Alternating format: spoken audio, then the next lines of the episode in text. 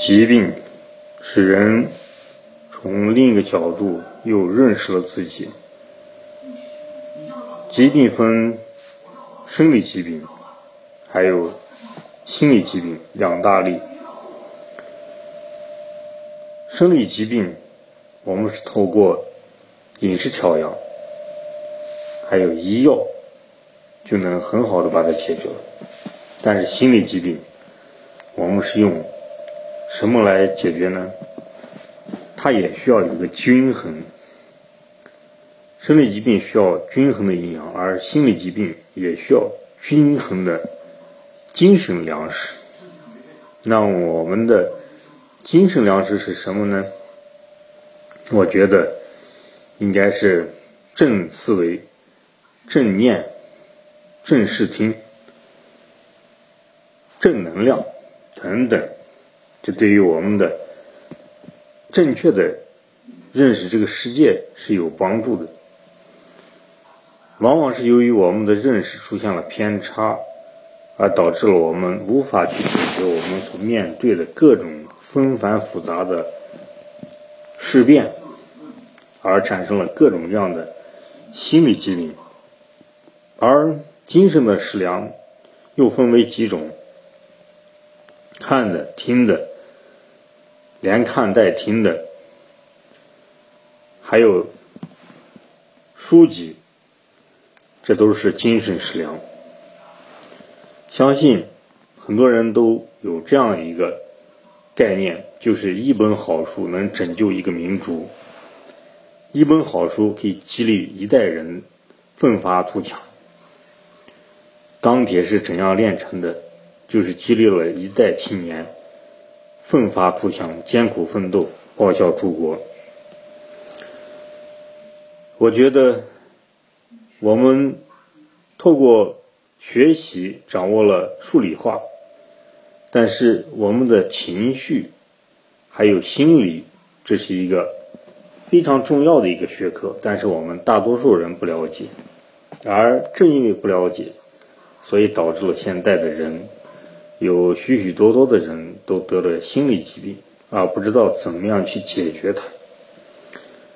当只有心理疾病显现出来的时候，我们才能去了解它。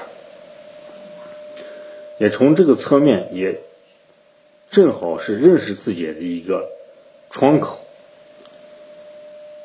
抑郁症是折磨很多人的一种非常。难以根治的一个病，而且会反复发作。有很多人透过药物、各种方法的调理，几乎都走不出来，最后选择了自杀，非常的可怕。把它当做一个精神的感冒，我觉得有点太轻了。精神的癌症倒是恰如其分。其实，不论是癌症还是感冒，我们只要有正确的途径，它的方法都是一样的。这就是人所说的平常心，对任何事情的处置方法都是一样的，道理都是一样的。只要我们掌握了问题的根源、解决的途径，只要照着做。就可以得到我们想要的结果。今天我想给大家谈的就是如何应对一切精神问题的一个关键的一点，就是想好的、听好的、说好的、做好的、得好的，凡事往好处想，要有好的想法，这是一个最强有力的精神的。食粮也是精神的调节剂，精神的兴奋剂，精神的补品，这点很重要。如果你理解了这一点，其实不用吃药打针。相信都有很多人都见过很多的有道德的人，高德大德高僧，他们一般都不会有什么。精神上的疾病，因为他们拥有了很高超的智慧，都已经能看透一切事情的真相，而且也知道怎么样去应对。最可怕的就是让人恐惧的事，就是你看不清事情的真相，而且不知所措，所以就会产生各种焦虑、担心、恐惧、忧虑、抑郁等等情绪。